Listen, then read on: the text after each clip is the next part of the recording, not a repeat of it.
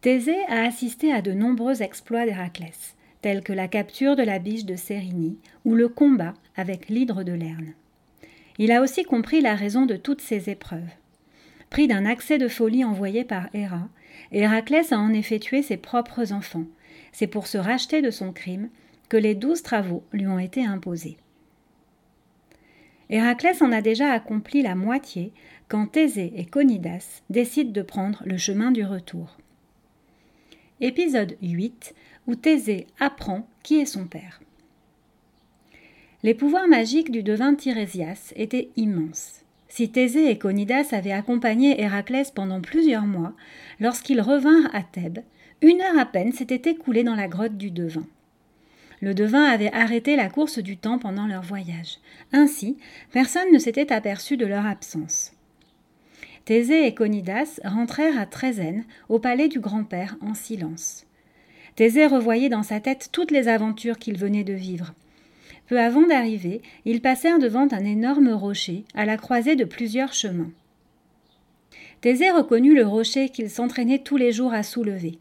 Il fit une nouvelle tentative, et pour la première fois, le rocher s'ébranla.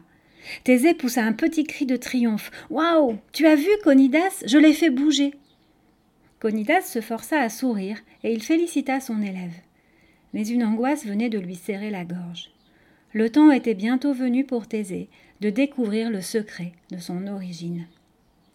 Conidas savait que le moment approchait où Thésée partirait seul vers son destin. Il se demandait avec inquiétude si son protégé était prêt. Quelques semaines plus tard, Thésée eut seize ans. Ce jour-là, il se rendit à Delphes en compagnie de Conidas. Il avait le cœur lourd, car conformément à la tradition, il devait offrir sa belle chevelure au dieu Apollon.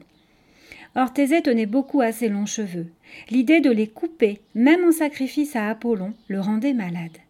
Il discuta et argumenta avec son maître tout au long du chemin pour éviter de perdre ses boucles. Arrivé dans le temple d'Apollon, Thésée avait obtenu ce qu'il désirait. Conidas avait cédé. D'une main tremblante, Thésée saisit le rasoir que les grands prêtres d'Apollon lui tendaient. Mais au lieu de couper ses cheveux, il se contenta de se raser le dessus du crâne. C'est ainsi qu'il honora Apollon, sans perdre la chevelure à laquelle il tenait tant. Sur le chemin du retour, le jeune homme sifflotait gaiement. Conidas le regardait avec indulgence. Au moins, Thésée ne manquait pas de caractère, ni de suite dans les idées. Le professeur était secrètement fier de l'astuce de son élève. Non loin de Trézène, Thésée découvrit avec étonnement Aétra, sa mère, qui l'attendait à la croisée des chemins. Elle était adossée au grand rocher que Thésée s'entraînait à soulever depuis des années. L'adolescent bondit vers elle, ravi de pouvoir lui faire une démonstration de sa force, mais elle le devança. Mon fils, dit-elle, tu as seize ans aujourd'hui. Tu es devenu grand, beau et fort. Es-tu capable de soulever ce bloc de pierre? Fier de montrer ses progrès à sa mère, Thésée enserra le rocher de ses bras et il le décolla du sol presque sans effort. Stupéfait de son exploit, il reposa le rocher un peu plus loin. C'est alors qu'il découvrit, dans le trou laissé par le rocher, une épée et une paire de sandales. Thésée les ramassa vivement. C'était une arme splendide, à la lame acérée, dotée d'un manche en ivoire sur lequel étaient délicatement gravés des serpents enlacés. Les sandales étaient fabriquées dans un cuir aussi souple que robuste. Thésée se tourna vers sa mère et vit que des larmes coulaient sur ses joues. Mère s'écria-t-il en la prenant dans ses bras. Que t'arrive-t-il? Aétra eut un doux sourire à travers ses pleurs, et elle répondit. Le temps est venu pour toi de connaître le secret de ta naissance. Je sais qu'après tu me quitteras. Voilà pourquoi je pleure, mais écoute bien. L'homme qui a glissé cette épée et ses sandales sous ce rocher l'a fait pour toi. C'est Égée, le roi d'Athènes.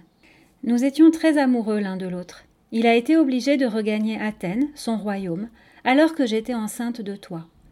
Avant de partir, il m'a dit Le bébé que tu portes doit rester ici. J'ai trop d'ennemis à Athènes qui chercheraient à le tuer s'ils apprenaient que j'ai un héritier.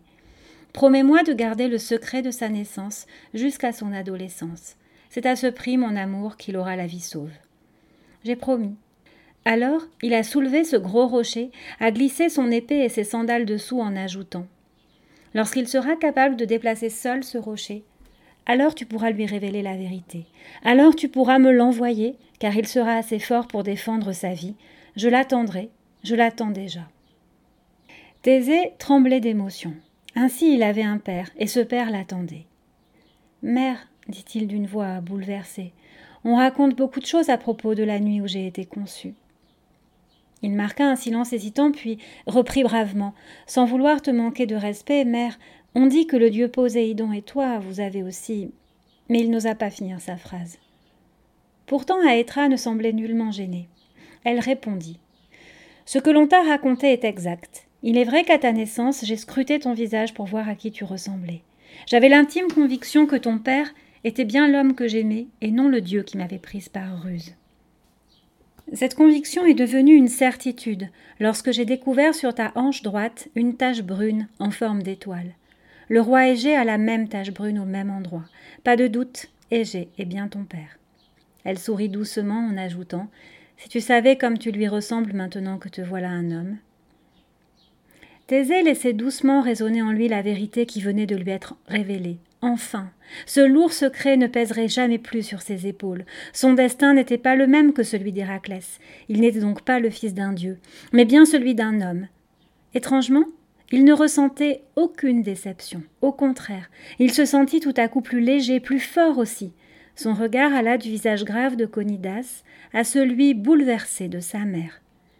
Il comprit que son enfance venait de s'achever. Il dénoua ses bras qui entouraient les épaules de sa mère, tomba à genoux et se blottit contre elle en un dernier geste de tout petit, demandant protection et réconfort. Aétra le serra de toutes ses forces. Lentement, elle caressa son front, puis elle y déposa un baiser comme une bénédiction. Thésée se releva. Il était prêt à affronter son avenir d'homme.